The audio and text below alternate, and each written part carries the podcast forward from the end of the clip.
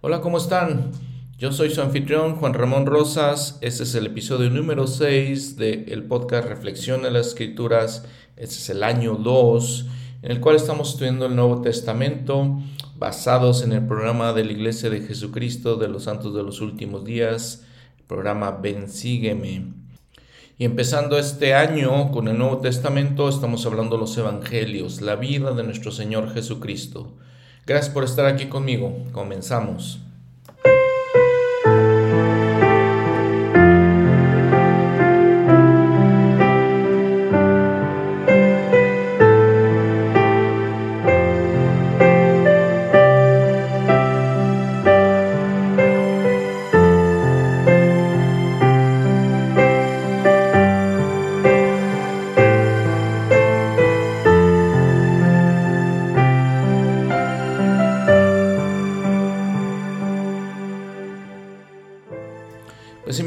Este episodio vamos a regresar al Evangelio de Juan. Eh, vamos a ver los capítulos del 2 al 4 y vamos a ver, de acuerdo con la concordancia que hemos hablado, la armonía de los evangelios, como él nos narra una historia que solamente encontramos en su evangelio. Recuerden que habíamos dicho que los evangelios de Mateo, Marcos y Lucas les llamamos sinópticos porque ven eh, la vida del Señor desde, el mismo, desde la misma perspectiva. Y habíamos hablado que este Evangelio de Juan tiene otra perspectiva. Entonces, estas historias que vamos a ver hoy son diferentes.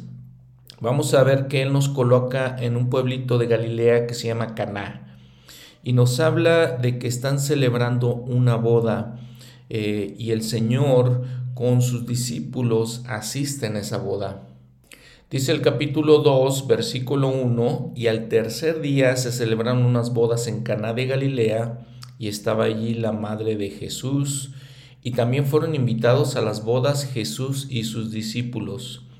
Eh, si ven su nota al pie de la página del tercer día, dice eh, la traducción del profeta José Smith, la versión inspirada dice tercer día de la semana. Entonces si tomamos los días de domingo, empezando el domingo, porque el sábado, recuerdan, era el día de reposo, empezaba la, su semana el domingo, podemos decir domingo, lunes, martes. El martes, de acuerdo con la tradición, así se celebraban las bodas a media semana. Y la cosa es que también duraban toda una semana completa estos festejos. Como en algunas otras situaciones, en algunos otros países, por ejemplo, les puedo decir que yo, eh, sirviendo una misión en Oaxaca, México, celebraban allá las bodas toda esa semana. Les digo, lo interesante es que fueron invitados a la boda Jesús y sus discípulos y que estaba María, la madre de Jesús, en esa boda. Y entonces dice que faltando el vino, la madre de Jesús le dijo, no tienen vino. Y Jesús le dijo, ¿qué tengo yo que ver contigo, mujer? Aún no ha llegado mi hora. Eh, podemos pensar desde nuestro punto de vista, de nuestra cultura contemporánea, en nuestros tiempos, decir esa palabra que tengo que ver yo contigo, mujer, suena un poquito grosero. Vemos la traducción también de José Smith ahí en, su eh, nota al pie de la página 2.4a. Eh, dice, mujer, ¿qué quieres que yo haga por ti? Yo lo haré, pues aún no ha llegado mi hora muy diferente, aunque de todas maneras podemos ver cómo puede llamarle Jesús a su madre eh, mujer. Bueno, recuerden algo muy importante, Jesús era perfecto, perfecto en todo lo que hacía. ¿sí? Eh, era de, la manera, desde la manera que hablaba, la manera que se comportaba, todo era perfecto. No podía ser grosero, no estaba en su naturaleza ser grosero. Y entonces, ¿qué significa esto? Pues de Talmash lo explica muy claramente en Jesús el Cristo, en el libro Jesús el Cristo. Dice, abro la cita, el apelativo mujer dirigido por un hijo a su madre tal vez suene un poco áspero a nuestros oídos y aún lo entendemos como señal de falta de respeto. Pero el modo en que se usaba era en realidad una expresión de, eh, de significado opuesto para todo hijo, su madre debe ser preeminentemente la mujer de mujeres, la única mujer del mundo, a la cual el hijo debe su existencia terrenal, y aunque el título madre parece a toda mujer que ha pertenece a toda mujer que ha logrado los honores de la maternidad. Para ningún niño, sin embargo, puede haber más de una mujer a la cual por derecho natural él puede designar con ese título de respeto, de respetuoso agradecimiento. En las últimas y tenebrosas escenas de, su vida terrenal, mientras colgaba moribundo sobre la cruz, Cristo vio a María, su madre, llorando y con toda solicitud la encomendó al cuidado del apóstol amado Juan, con estas palabras, Mujer, he aquí tu hijo. Puede caber en el pensamiento que en este momento supremo la preocupación de, nuestro Señor por su madre, de la cual la muerte estaba a punto de separarlo, iba acompañado de alguna otra emoción, sino las de honor, ternura y amor. Sin embargo, la forma en que se dirigió a María en la boda pudo haber sido una observación, una observación cariñosa de su disposición como la madre de un ser superior a ella, así como en la ocasión anterior cuando había llamado a su niño Jesús en el templo y él había hecho ver que su jurisdicción no era suprema en cuanto a él. La manera en que ella le comunicó la falta de vino vino probablemente eh, vino probablemente implicaba la idea de que él emplearía su facultad más que humana y que supliera la falta por ese medio. Cierro la cita. Y entonces sigue diciéndole el de Talmash que en ningún momento el Señor se negó a hacer lo que le estaba pidiendo María, simplemente era una manera que expresaba cariñosamente eh, el, su eh, acuerdo de hacer lo que ella le estaba pidiendo y del lugar preeminente que tenía para él como su madre. María entonces les dice a los sirvientes, les dice eh, que a los que servían está diciendo hacer todo lo que él os diga. Y dice que había seis tinajas de piedra para agua, conforme al rito de la purificación de los judíos. En cada una de ellas cabían dos o tres cántaros de agua. Lo interesante también aquí es que, vean, estas, esta agua era para el rito de la purificación de los judíos. ¿Qué era esto? Lo que pasa es que la gente caminaba por eh, caminos de tierra básicamente y llegaban a las casas y lo habíamos comentado anteriormente, llegaban a las casas, tenían que lavarse los pies. Eso se llamaba el rito de la purificación. Y entonces eh, los, la gente que eran los huéspedes preparaban esta agua, no era agua para tomar, era agua para limpiarse los pies. Entonces, el Señor, ¿qué hace con estos, eh, estas tinajas de agua? Les dice, Jesús les dijo, llenad estas tinajas de agua y las llenaron hasta arriba. Entonces les dijo, sacad ahora y llevado, llevadlo al maestresala. Y se lo llevaron. Y cuando el maestresala probó el agua hecha vino, sin saber él de dónde era, aunque sí, le aunque sí, aunque sí lo, sabían los sirvientes que habían sacado el agua, el maestresala llamó al novio y le dijo, todo hombre sirve primero el buen vino, y cuando están satisfechos, entonces el inferior, pero tú has guardado el, vin, el buen vino hasta ahora. Entonces, ven, lo interesante de todo esto. Y inclusive podemos ver el simbolismo. Usa agua que no era para tomar el Señor, ¿verdad? No era para tomar, les digo, y entonces la convierte en vino. La convierte en vino para que tomen la gente. Es más o menos el simbolismo que les digo, como nosotros nos, nos recibe con todas nuestras impurezas y todas nuestras, este, la falta de, nuestro, eh, de, ser, de estar limpios, nos recibe y nos convierte en algo mucho mejor. Entonces, básicamente es un simbolismo que podemos encontrar en este milagro que hace el Señor. ¿Quién el maestresala? Pues era como el este, director de ceremonias, era algo que se acostumbraba en aquellos tiempos en la cultura de ellos. Sigue diciendo el Elder Talmash, abro la cita. Sí, entonces dice, hablando del Señor, entonces, sin ningún mandato audible o forma de invocación que nosotros sepamos, él causó que se efectuara una transmutación dentro de las tinajuelas, tinajas, de modo que al tomar de ellas los sirvientes, fue vino y no agua lo que sacaron.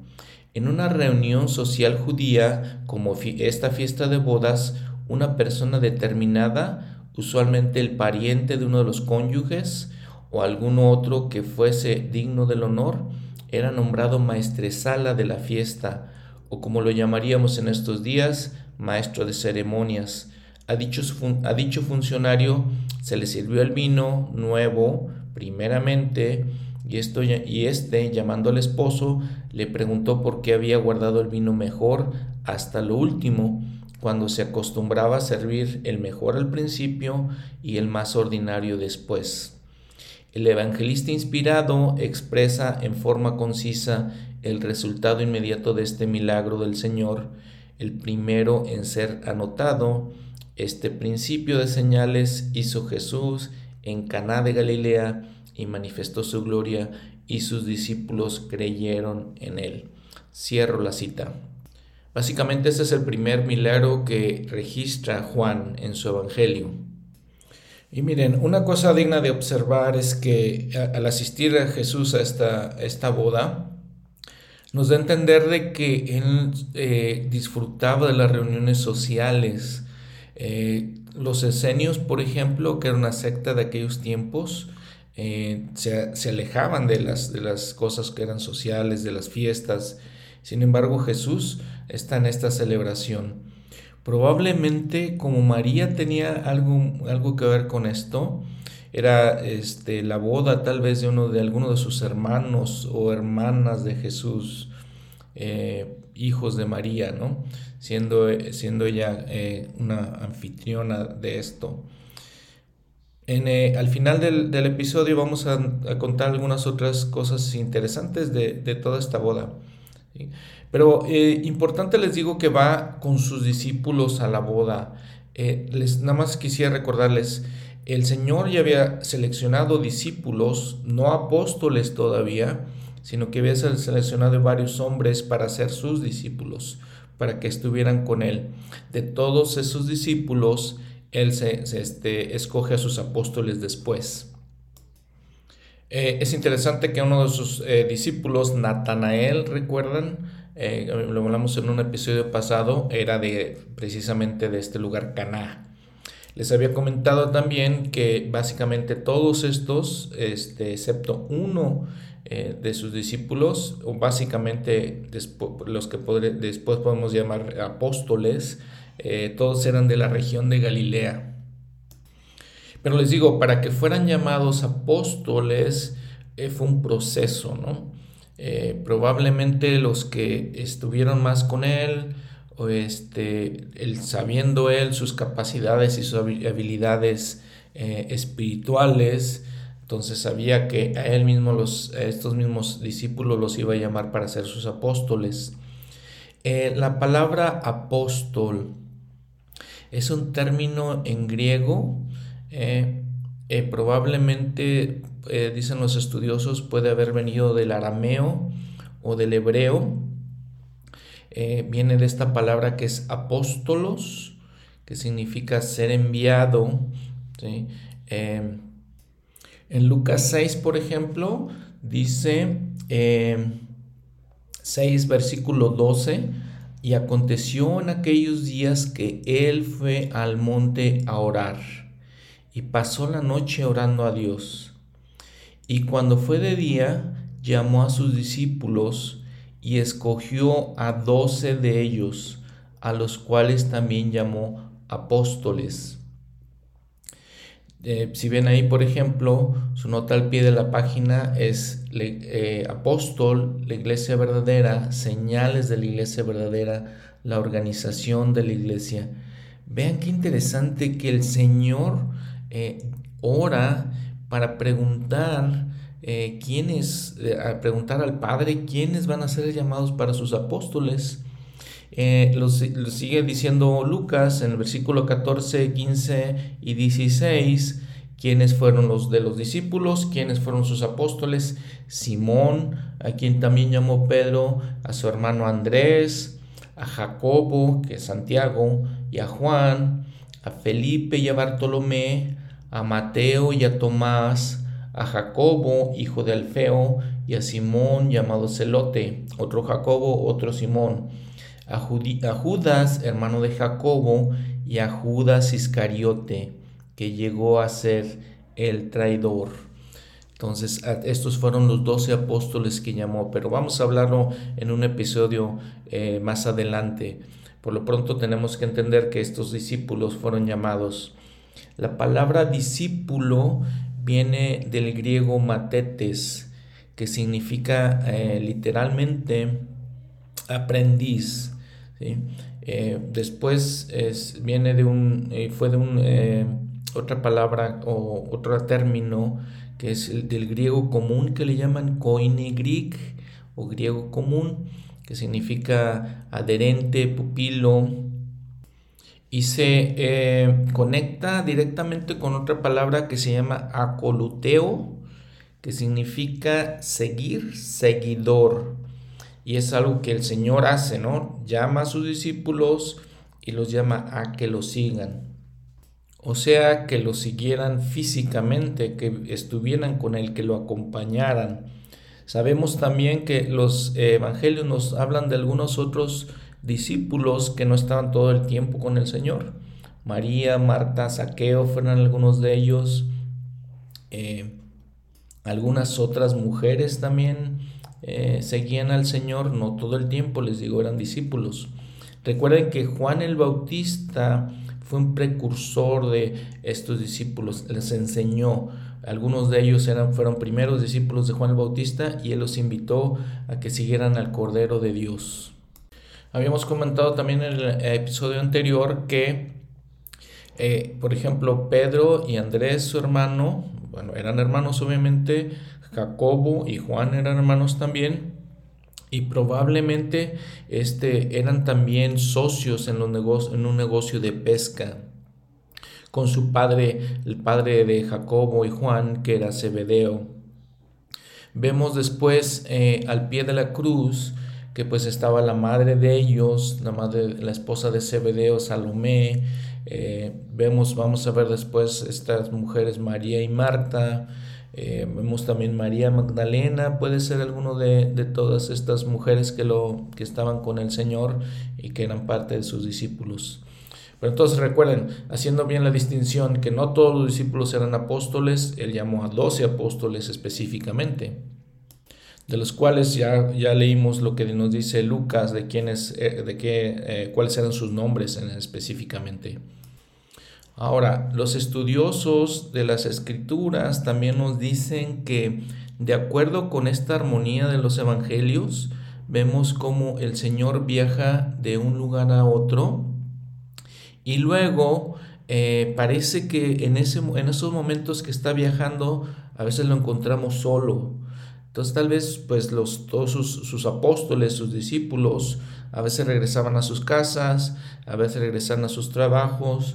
Vemos que, vemos, este, por ejemplo, el llamamiento a los discípulos en el Evangelio de Juan, luego lo vemos también en el Evangelio de Lucas, tal vez fue un segundo llamamiento.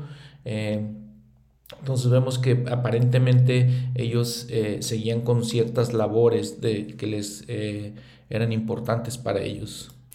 A través de nuestro estudio de, los evangelios vamos a ver también que hubo grandes multitudes que lo seguían.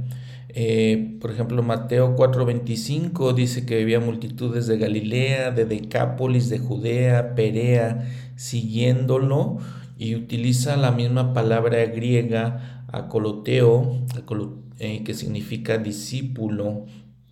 Y vamos a ver, les digo, eh, pequeñas situaciones en donde había ciertos hombres, mujeres que, seguían al Señor. Por ejemplo, vamos a ver eh, otra María, que era esposa de Clopas después.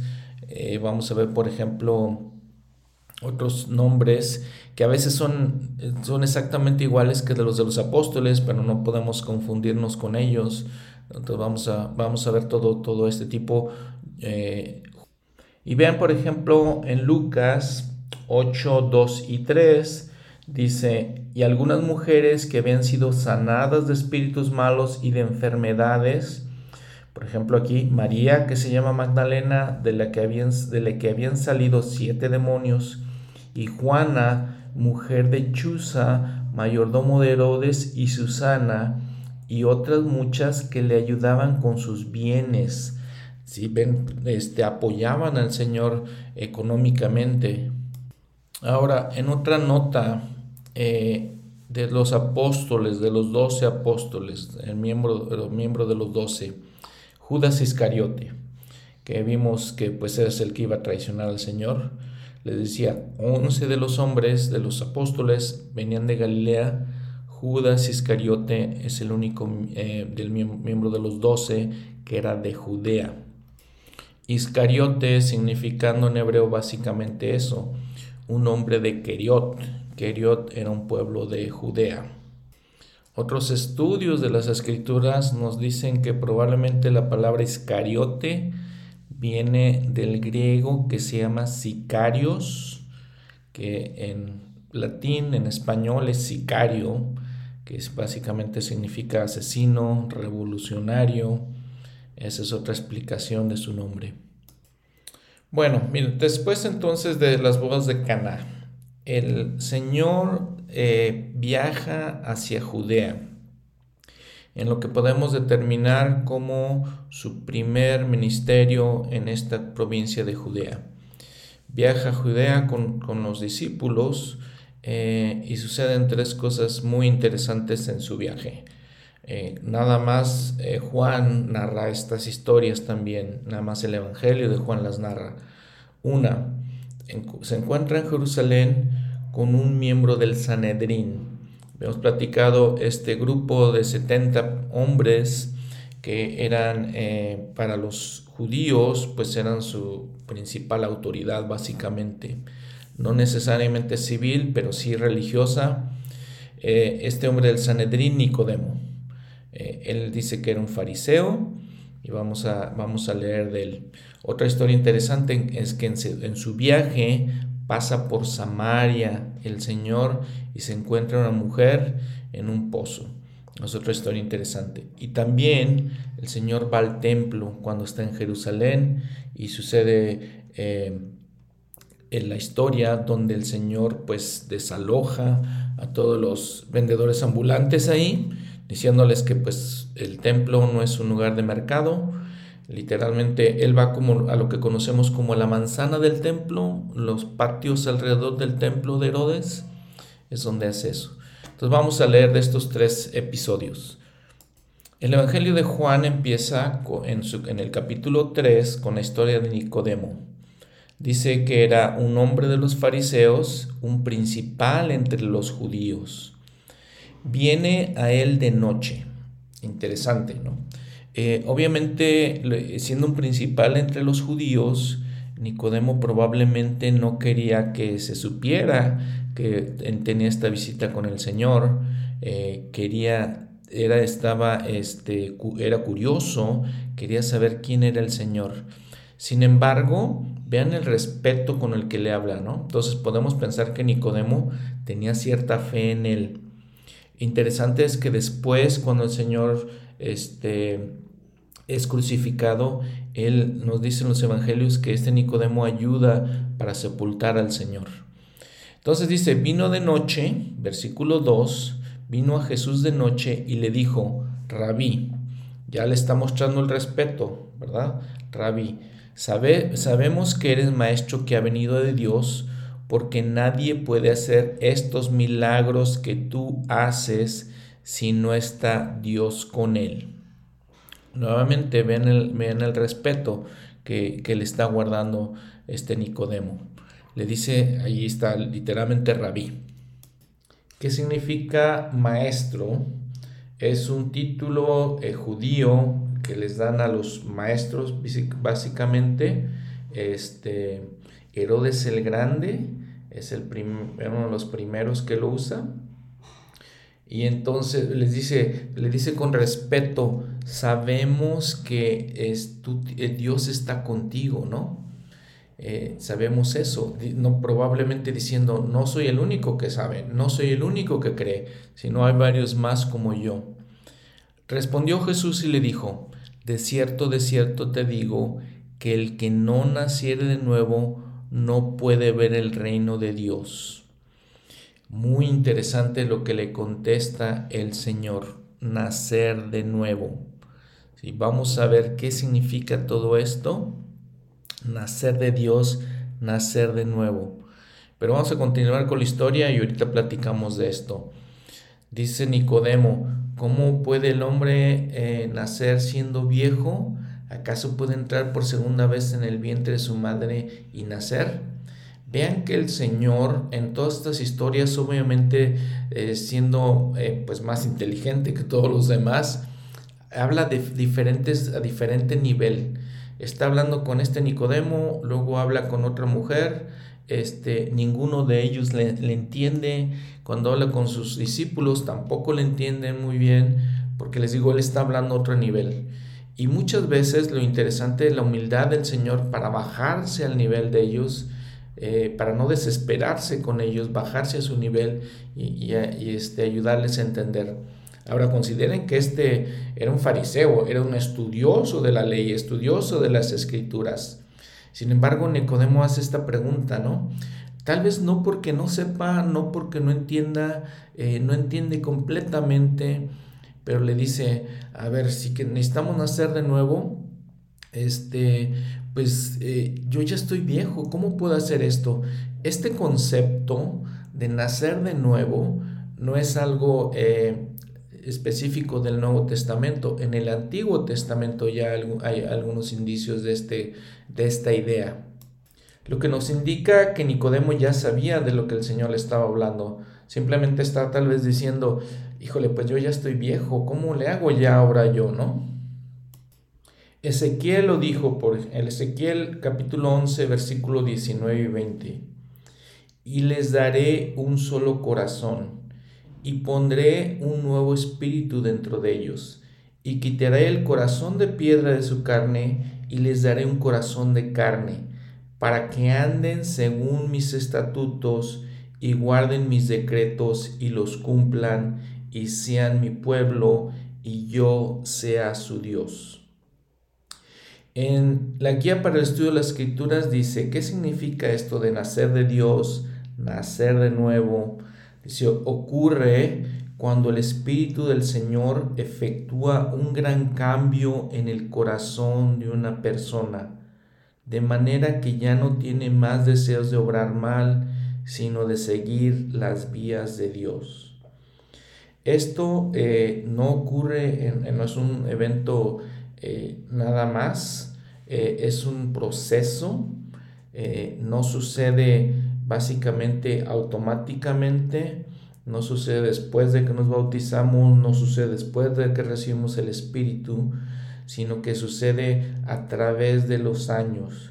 Y sucede tal vez a través de ciertos principios entendemos nosotros principios, los aplicamos después de entendernos y convencernos y recibir un testimonio de que esas cosas son verdaderas, los aplicamos y luego seguimos con otro principio y vamos de principio en principio probablemente y lo más seguro que es hasta el final de nuestros días, hasta el final de nuestra vida. Muy pocos ejemplos de los que nos narran las escrituras suceden en cuando es un solo evento, en, el, en que el momento especial de que la gente cambia. Ahora, ¿por qué es tan importante esto? Porque somos seres naturales y eh, como dice el rey Benjamín, el hombre natural es enemigo de Dios y lo será para siempre y jamás a menos que se, eh, se someta al influjo del Espíritu y entonces haya ese cambio todos nosotros tenemos que cambiar por ese cambio y ese cambio tiene que ser, les digo, un proceso a veces lento, tiene que ser lo más constante posible y tiene que ser paso a paso a través del arrepentimiento y el cambio de corazón. Y el, el Señor nos cambia nuestros corazones de una manera impresionante, es un milagro muy especial. Dice el rey Benjamín que nos sometemos al influjo del Espíritu, nos despojamos de ese hombre natural y nos volvemos santos por la expiación de Cristo el Señor. Sigue diciendo el rey Benjamín. Ya en el capítulo 5 de Mosía, cuando dice que estaba predicando y nos dice, eh, todo el pueblo después de la predicación del rey, dice, clamaron una voz diciendo, sí, creemos todas las palabras que nos has hablado y además, además sabemos de su certeza y verdad por el Espíritu del Señor Omnipotente, el cual ha efectuado un potente cambio en nosotros, o sea, en nuestros corazones, por lo que ya no tenemos más disposición a obrar mal, sino a hacer lo bueno continuamente. Ese es el proceso que les digo, también alma hijo lo describe en eh, Alma 5.12, por ejemplo, cuando dice, y, según su fe se realizó un potente cambio en su corazón. He aquí, os digo que todo es verdad. Entonces, ese potente cambio que nos hace eh, pensar de una manera diferente, sentir de una manera diferente, ser más como Dios, ser más como el Señor. Y por ejemplo, Alma lo, describe, eh, por ejemplo, habéis nacido espiritualmente de Dios, habéis recibido su imagen en vuestros rostros, habéis experimentado este potente cambio en vuestros corazones. Entonces tenemos ese, esa naturaleza eh, diferente, cambia toda nuestra naturaleza, nuestra manera de ser, nuestra manera de pensar, nuestra manera de actuar, los motivos de nuestro corazón. Sigue diciendo, por ejemplo, el, el rey Benjamín, hoy, en el momento que tenemos ese cambio, Él os ha engendrado espiritualmente, hablando de Cristo, pues decís que vuestros corazones han cambiado por medio de la fe en su nombre. Por tanto, habéis nacido de Él y habéis llegado a ser sus hijos y sus hijas. Y obviamente aquí toda la, reflexión eh, esencial, vital para nosotros es qué tanto nosotros hemos cambiado, qué tanto hemos cambiado en nuestra naturaleza, en nuestra manera de ser, en nuestra manera de actuar, como les digo, en nuestra manera de pensar y qué tanto somos como nuestro Padre Celestial, como Jesucristo en estas cosas. Ahora, no podemos desesperarnos porque les comento, eso es un proceso y va desde este, poco a poco, de precepto en precepto, paso a paso, con diferentes principios del Evangelio. Por ejemplo, tenemos un testimonio, nos convertimos y nacemos de nuevo. Es todo ese proceso que, quiero recalcar se va a llevar probablemente toda nuestra vida. Ahora, recuerden lo que decía el presidente Nelson hace algunas conferencias, la importancia de arrepentirnos y recalcar la importancia de arrepentirnos diariamente. Quiere decir que diariamente tenemos que esforzarnos por llevar a cabo ese cambio. Quiere decir que diariamente nosotros cometemos errores y tenemos que pedir perdón. Y ese es el proceso en, el que pedimos perdón, nos arrepentimos y empezamos a hacer un poco cambio y entendemos la vida mejor y entendemos las cosas mejor, entendemos la razón de los, de los mandamientos y pues tenemos, ese cambio en nuestra naturaleza. Pero miren, este, este punto de nacer de nuevo, quisiera tocarlo en un episodio este, aparte, eh, en el cual estoy preparando para hablar solamente de un episodio especial, solamente de este cambio. Continuando con la narración del Evangelio de Juan, dice, Jesús le responde a Nicodemo, de cierto, de cierto te digo que el que no naciere de agua y del Espíritu no puede entrar en el reino de Dios. Lo que es nacido de la carne, carne es, y lo que es nacido del espíritu, espíritu es. No te maravilles de lo de que te dije, os es necesario nacer de nuevo. El viento sopla por donde quiere y oye su sonido, pero no sabes de dónde viene ni a dónde va. Así es todo aquel que es nacido del espíritu. La palabra viento aquí, si ven su nota al pie de la página, se puede traducir también como espíritu. ¿Qué es lo que está diciendo el Señor en estos momentos? Dice, nosotros no podemos controlar al espíritu, Nosotros podemos invitar al Espíritu, pero las manifestaciones espirituales solamente el Señor eh, las dicta. No podemos forzar a que el Espíritu este, esté con nosotros en ciertos momentos que obviamente vamos, lo necesitamos. Entonces lo que dice el Señor, sopla por donde quiere, oye su sonido, no sabemos cuándo vamos a tener el Espíritu, no podemos forzarlo eso. Nicodemo le sigue diciendo, ¿cómo, puedes, cómo puede hacerse esto? Jesús le dice, ¿eres tu maestro de Israel y no sabes esto? Y entonces les dice todo esto eh, y dice, la escritura más conocida de todas las escrituras en el cristianismo, Juan 3:16, porque de tal manera amó Dios al mundo, que ha dado su Hijo unigénito, para que todo aquel que en él crea no se pierda, mas tenga vida eterna. Porque no envió su Hijo al mundo para condenar al mundo, sino para que el mundo sea salvo por él. Pues esta obviamente, como les digo, es la escritura más conocida, más citada, eh, muy especial, hablando de del sacrificio expiatorio, de la misión del Señor en general al venir a este mundo. Interesante, demasiado interesante es cuando dice, no vino para condenar al mundo, que podríamos decir, ¿y, ¿y por qué entonces nosotros condenamos a las personas si el Señor mismo no las condena? Después vamos a ver la narración de la mujer que, es, eh, que la eh, encuentran en adulterio y el Señor mismo le dice, yo no te condeno. Le dice, ve y, no peques más. Yo no te condeno. No viene a condenarnos el Señor. E, esa idea tal vez que, que tenemos de, por ciertas cosas que, que, de nuestra cultura y esas cosas de pensar que el Señor viene a, a que, eh, que si cuando seguimos al Señor es, es su sufrimiento, es angustia, es, es dolor sin embargo, aquí vemos que no es cierto eso, porque Él no viene a condenarnos, Él viene a salvarnos para que el mundo sea salvo por Él. Dice su nota al pie de la página, la expiación. Y habíamos, hemos estado estudiando a través de estos, de varios episodios, que las escrituras nos dicen que el Señor viene no solamente a pagar por nuestros pecados, viene a ayudarnos en nuestros dolores, viene a ayudarnos en nuestras angustias, en nuestras enfermedades, en nuestras este, flaquezas, en todos los dolores que sufrimos en este mundo, en esta tierra. Entonces, nuevamente, Él no viene a condenar, ¿por qué nosotros condenamos? ¿Por qué señalamos a los demás?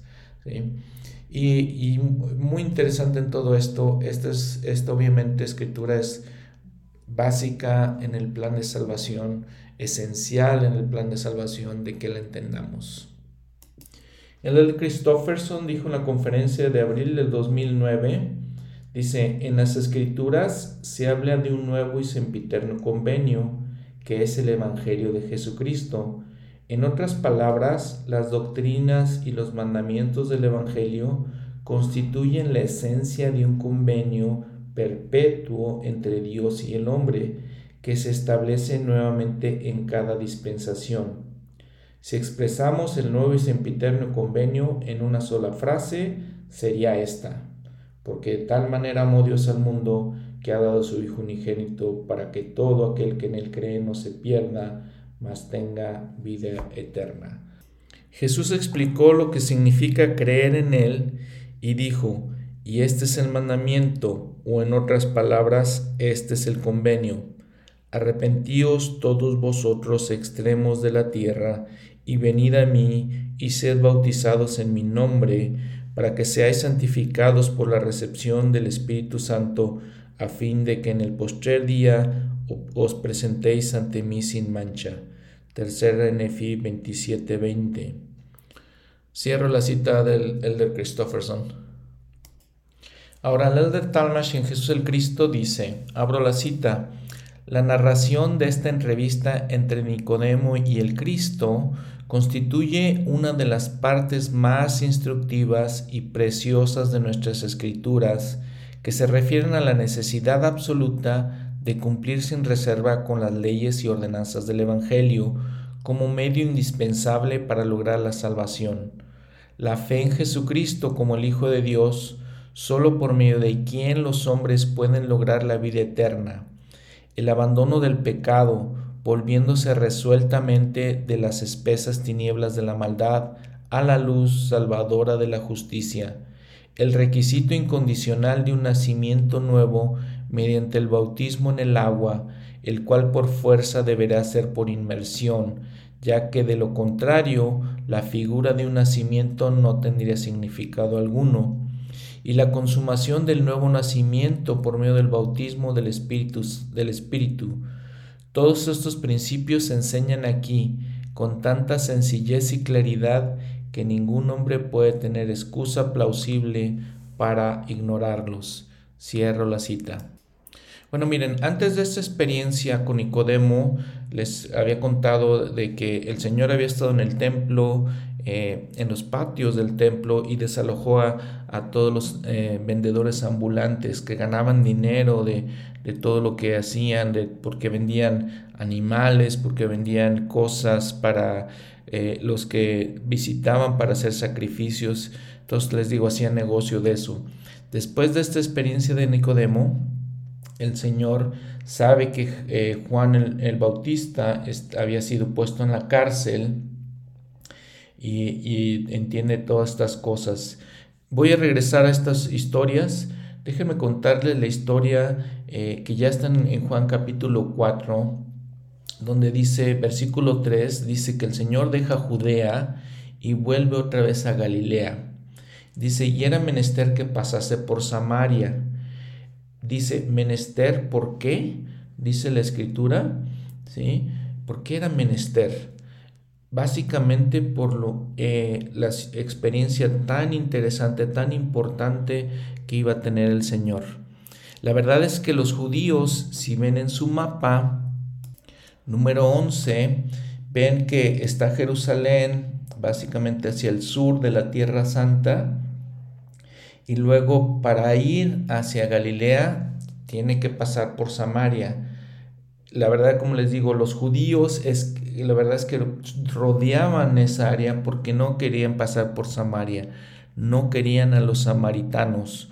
Hemos hablado en algunos episodios anteriores que los samaritanos eran aquella gente que se mezcló con otras culturas, que cuando el pueblo de Israel fue llevado cautivo tanto a Siria como a Babilonia, entonces algunos otros eh, pueblos poblaron esta tierra santa, Palestina, y entonces mezclaron con algunos judíos que se quedan ahí.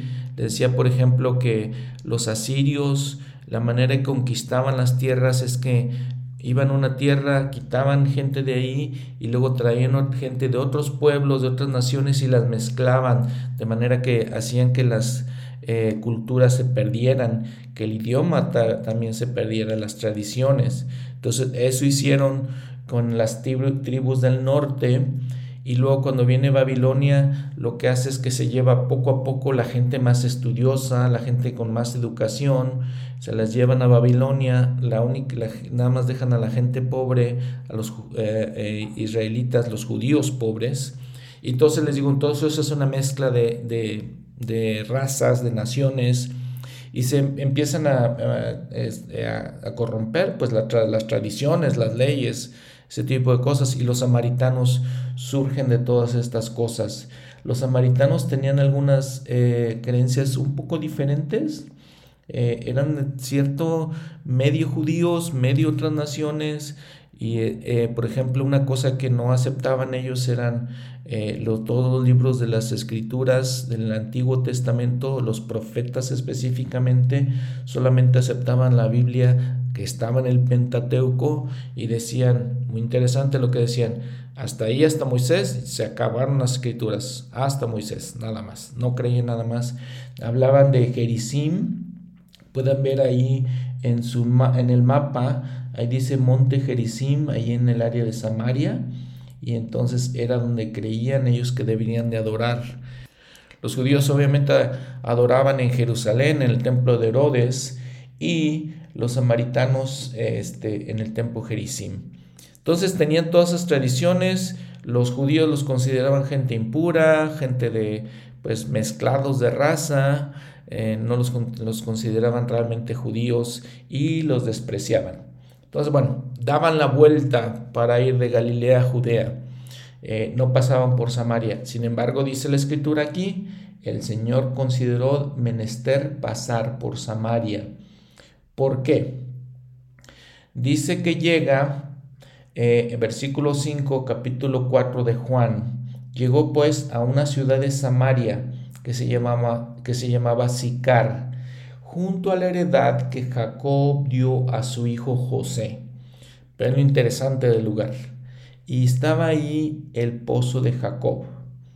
Entonces Jesús, cansado del camino, se sentó junto al pozo. Era como la hora sexta. La hora sexta es básicamente mediodía, las doce del día. Vino una mujer de Samaria a sacar agua y Jesús le dijo, dame de beber. Pues sus discípulos habían ido a la ciudad para comprar algo de comer. Básicamente el Señor estaba solo. Y la mujer samaritana le dijo, ¿Cómo tú, siendo judío, me pides a mí de beber, que soy mujer samaritana? Porque los judíos no se tratan con los samaritanos. Entonces aquí había dos situaciones muy importantes. Vean lo que hace el Señor. Está con un fariseo de los principales entre los judíos, Nicodemo, y luego viene con esta mujer. Esta mujer primero Tradicionalmente los hombres no podían hablar con las mujeres, con una mujer desconocida. Segundo, tradicionalmente los judíos no podían hablar con los samaritanos. Sin embargo, lo hace. Vean la enseñanza, la reflexión de esto.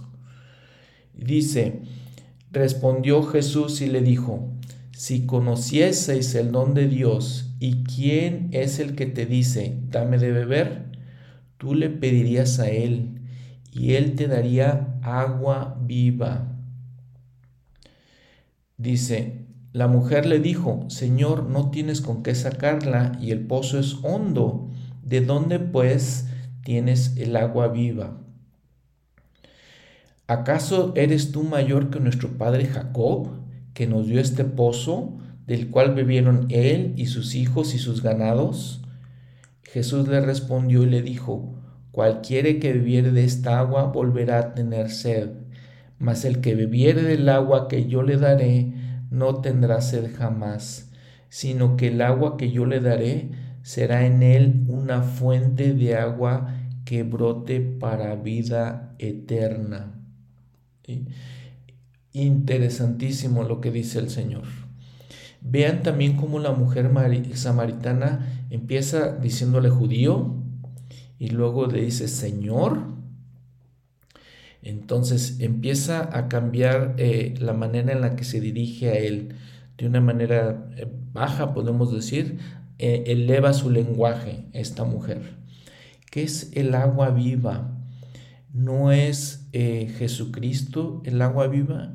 Sus enseñanzas, el Evangelio, de las cuales si tomamos no vamos a tener nunca más sed si leemos de las escrituras no vamos a tener nunca más sed. Y dice, le dice el Señor, brotará para vida eterna. La mujer le dijo, Señor, dame de esta agua para que no tenga sed ni venga acá a sacarla.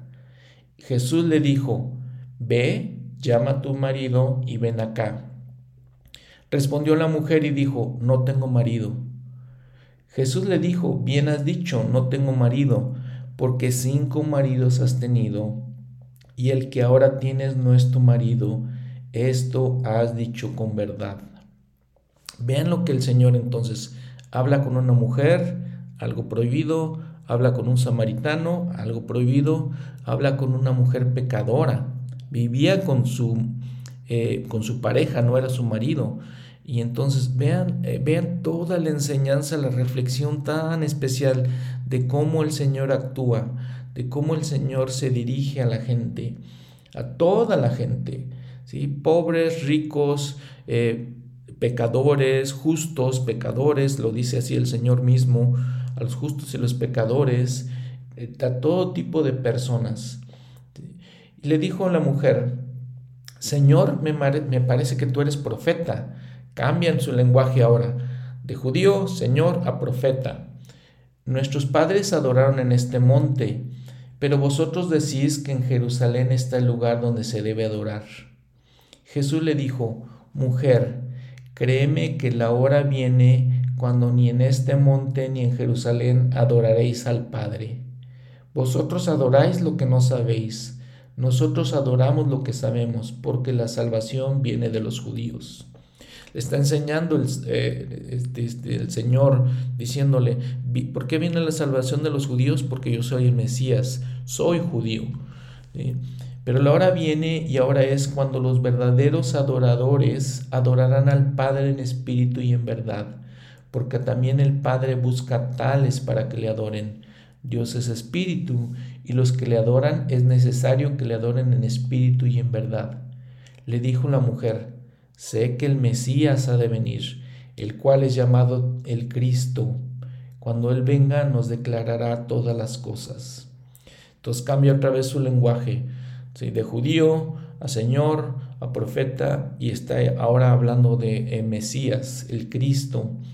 Y Jesús, Jesús le dijo, yo soy el que habla contigo. Esta palabra de yo soy, vean en su nota al pie de la página, Jehová dice, es la, misma, es la misma palabra que se utiliza en el Antiguo Testamento cuando el Señor se presenta ante Moisés en el monte Sinaí. Yo soy Jehová. Y en esto vinieron sus discípulos y, y se sorprendieron de que hablara con una mujer, pero ninguno dijo, ¿qué preguntas o qué hablas con ella? Entonces la mujer dejó su cántaro y fue a la ciudad y dijo a los hombres, venid, ven a un, Venid, ved a un hombre que me ha dicho todo lo que he hecho. ¿No será este el Cristo? Entonces salieron de la ciudad y fueron a él. Entre tanto los discípulos le rogaban diciendo, Rabí, come. Y él les dijo, yo tengo una comida que comer que vosotros no sabéis. Y entonces los discípulos se quedaron pensando de qué habla este, este, de qué habla el Señor.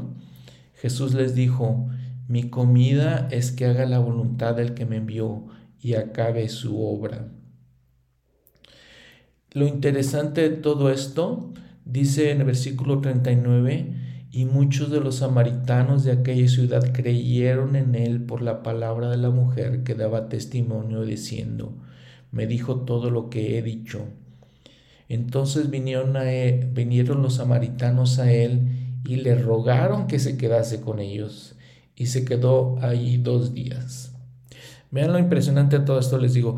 Lo, impresionante es que los judíos que debían de haberlo aceptado lo rechazaban y los samaritanos que eran gente impura se consideraba, que eran gente de inferior se consideraba, son los que lo, acogen y le piden que se quede con ellos.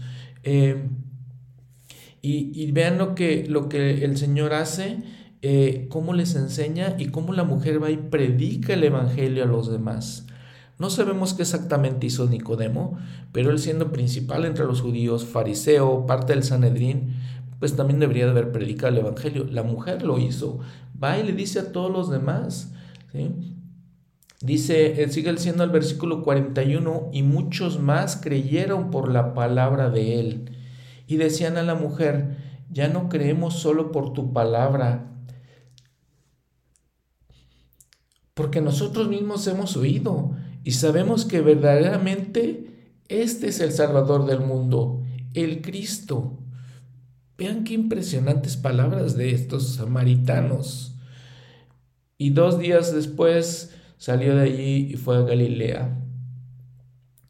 Porque Jesús mismo dio testimonio de que un profeta no tiene honra en su propia tierra impresionante esta, esta experiencia con esta mujer samaritana, muy impresionante. Pero lo impresionante de todo esto, vean la, eh, las narraciones de estas personas de tanta fe eh, y cómo estos samaritanos de, este, dicen, ya no creemos en tu palabra mujer, creemos en lo que hemos oído de él y sabemos que él es el Cristo, el Mesías, el Salvador del mundo les digo, muy impresionante lo que, lo que, dice, lo que dice esta escritura. Eh, dice entonces que Jesús fue a Galilea, nuevamente de, de Galilea, a Caná, donde había convertido el agua en vino, y dice que hubo un oficial del rey en Capernaum, cuyo hijo estaba enfermo. Y cuando oyó que Jesús había llegado de Judea a Galilea, fue a él y le rogó que descendiese y sanase a su hijo, porque estaba a punto de morir. Entonces Jesús le dijo, si no veis señales y prodigios, no creeréis. El oficial del rey le dijo, Señor, desciende antes de que mi hijo muera. Jesús le dijo, ve, tu hijo vive. Y el hombre creyó la palabra de que Jesús le dijo y se fue. Y cuando ya él descendía, los siervos salieron a recibirle y le dieron nuevas diciendo, tu hijo vive. Entonces, ¿a qué hora empezó a mejorarse? Les pregunta a la hora séptima le dejó la fiebre y entonces entendió el hombre que era la obra, la hora, perdón, cuando Jesús le dijo, tu hijo vive, y creyó él con toda su casa. Este segundo milagro hizo Jesús cuando fue de Judea a Galilea. Eh, todas estas experiencias tan impresionantes del Señor, como sana a los enfermos, como, como sana toda esta gente y, realiza todos estos milagros.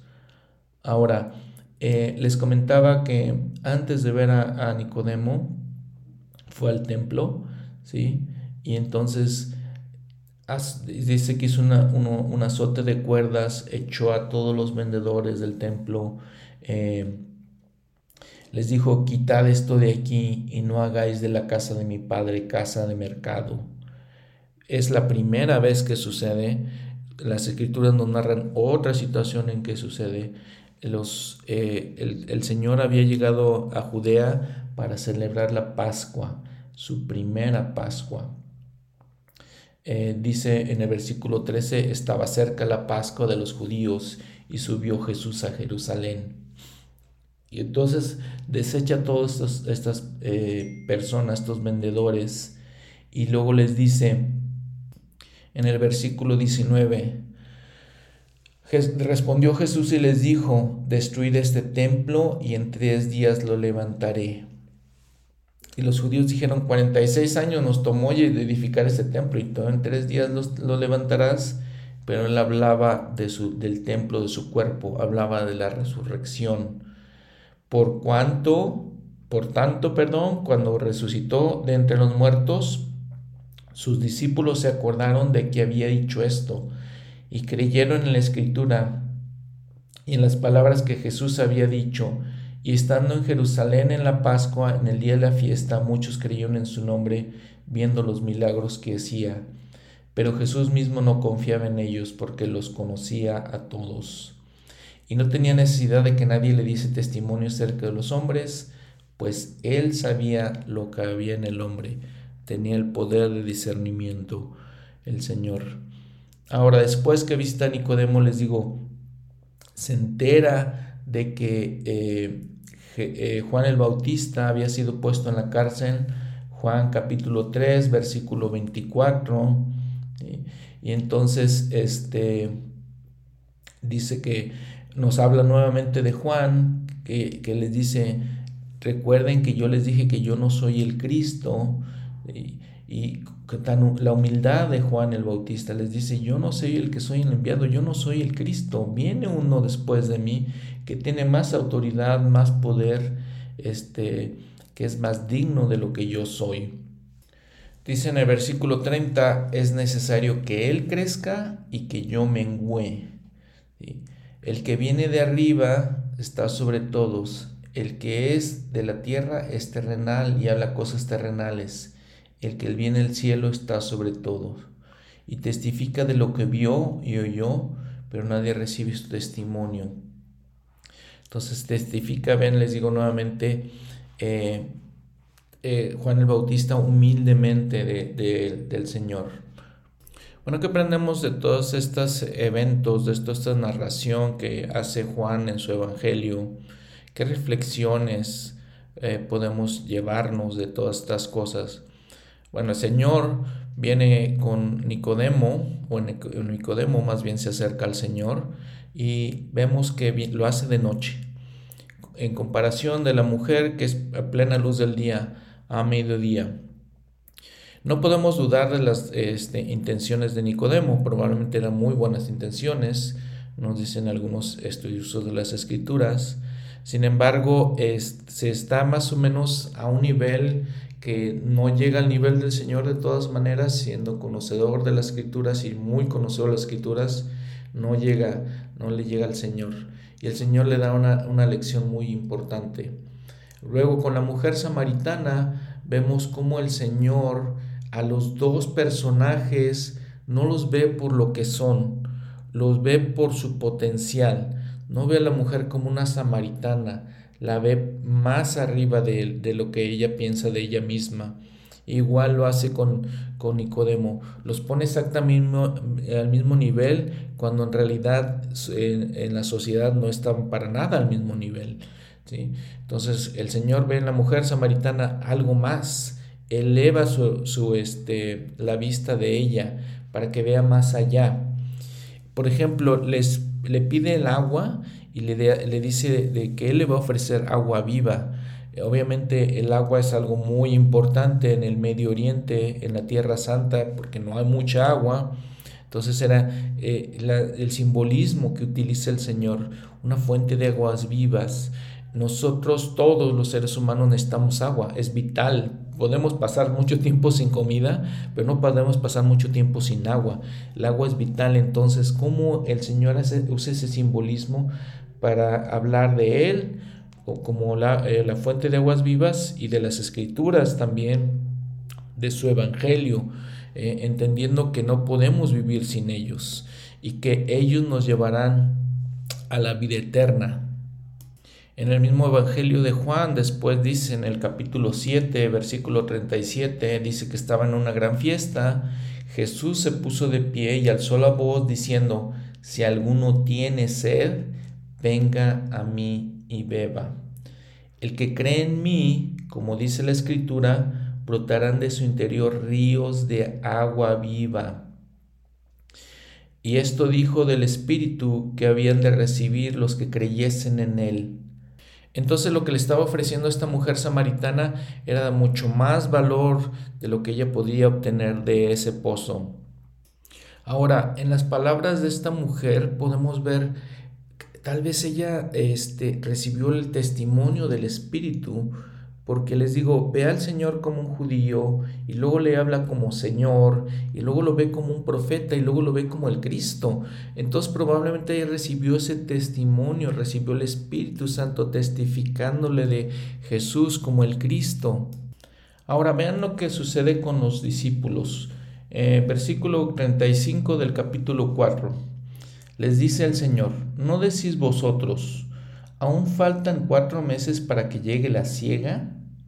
He aquí os digo, alzad vuestros ojos y mirad los campos, porque ya están blancos para la siega.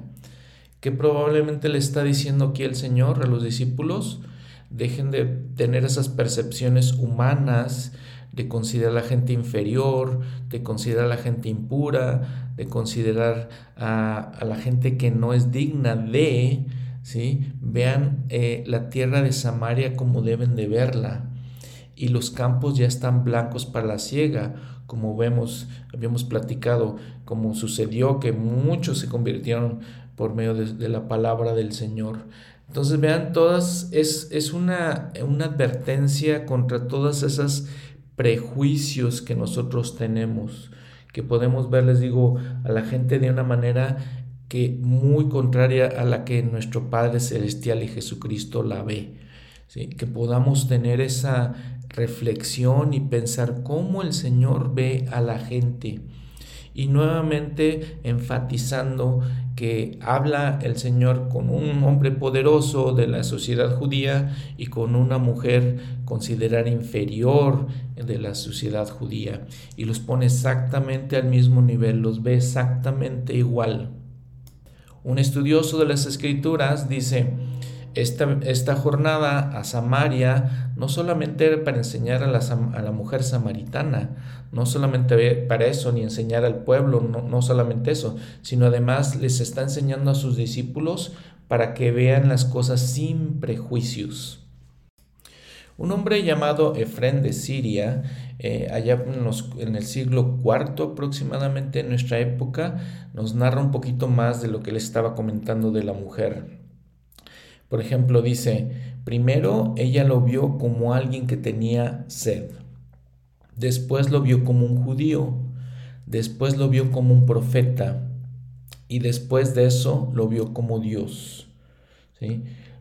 Al sentir que era alguien que tenía sed, eso, lo, eso la persuadió, ¿sí? Cuando vio que era un judío, eso la hizo que retrocediera, cuando vio que era alguien que tenía cultura, que era una persona con conocimiento, eso le hizo que ella le interrogara, cuando vio que era un profeta, eso le hizo que ella, ella fuera reprendida, cuando vio que era el Mesías, hizo que ella lo adorara.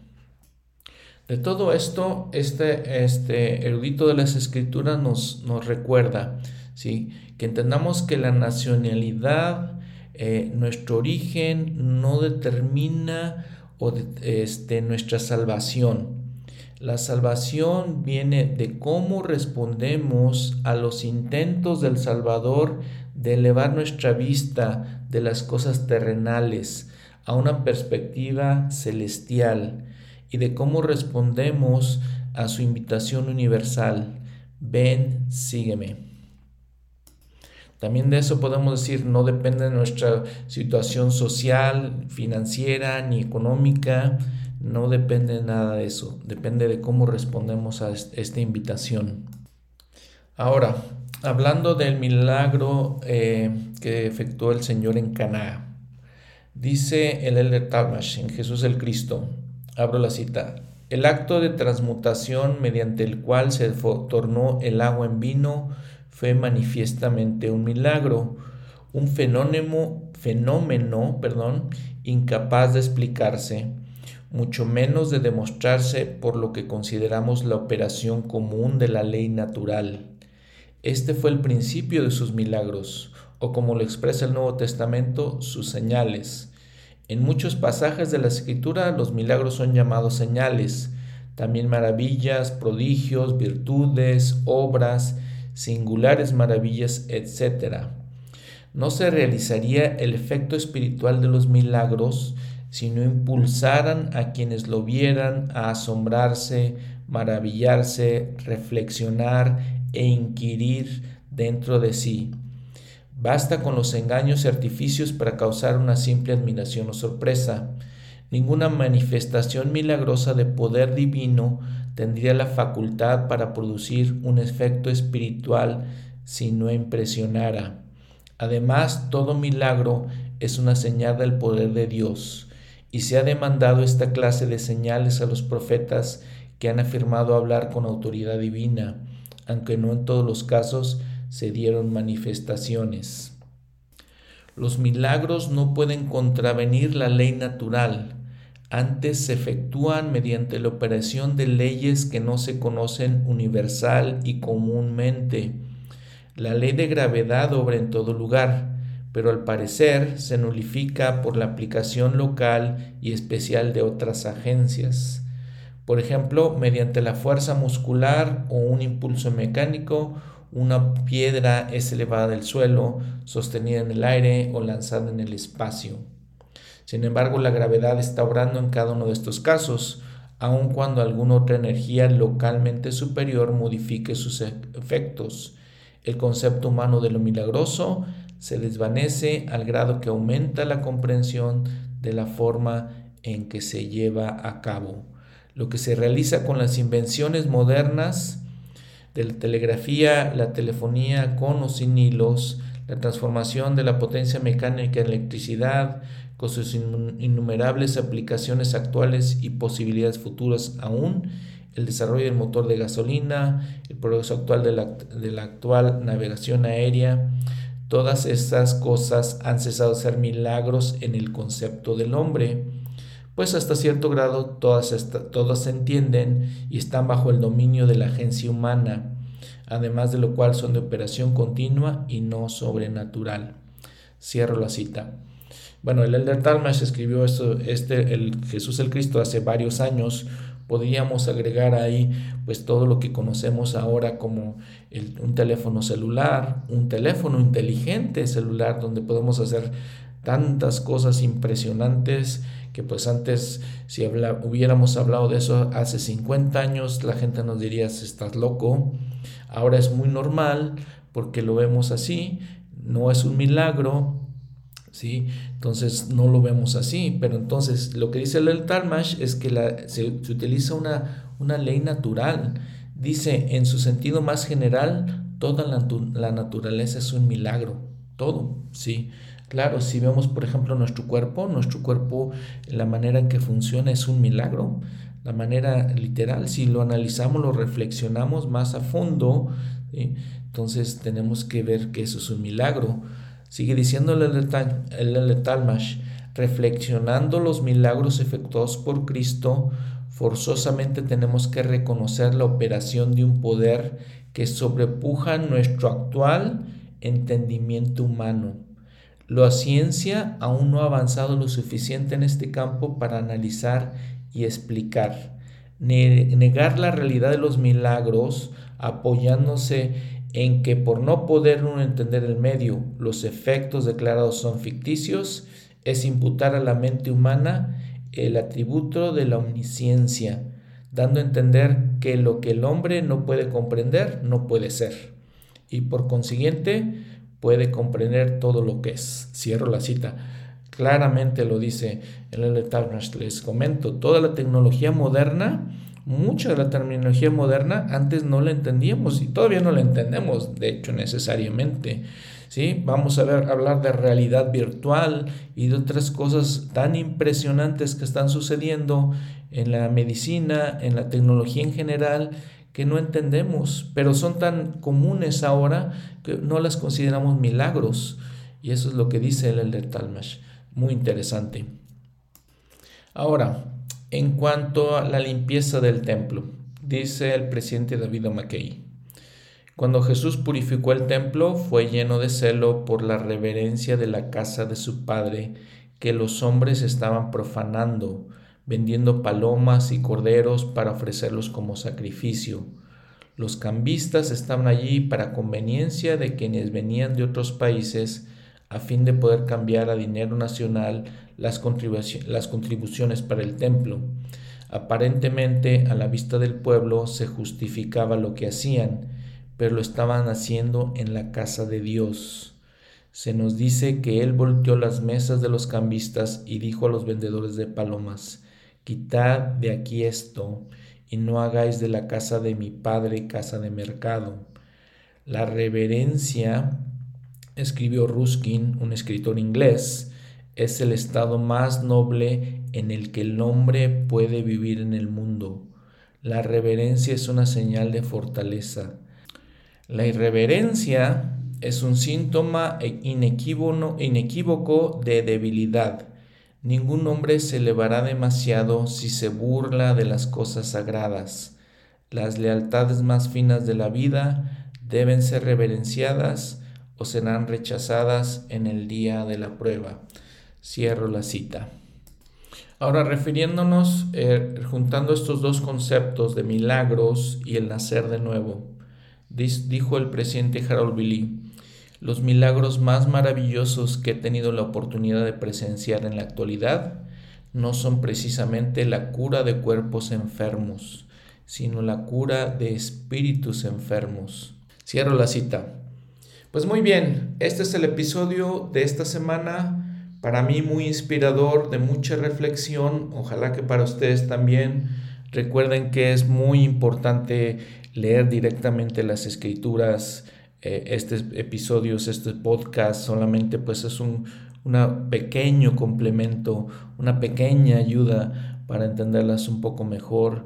Eh, sin embargo, nuevamente recalcando las escrituras, leer directamente las escrituras es lo que nos va a dar esa fuente, a llevar esa fuente de aguas vivas, la cual nos llevará a la vida eterna, dijo, dijo el Señor. Recordemos que Él es la fuente de aguas vivas que Él es el camino, la verdad y la vida. eh, lo dice directamente que Él es, no nos dice que nos va a enseñar el camino, no nos dice que nos va a este, enseñar las cosas, nos dice Él es el camino, la verdad y la vida. Nadie viene al Padre si no es por mí. Que tengan una buena semana. Gracias.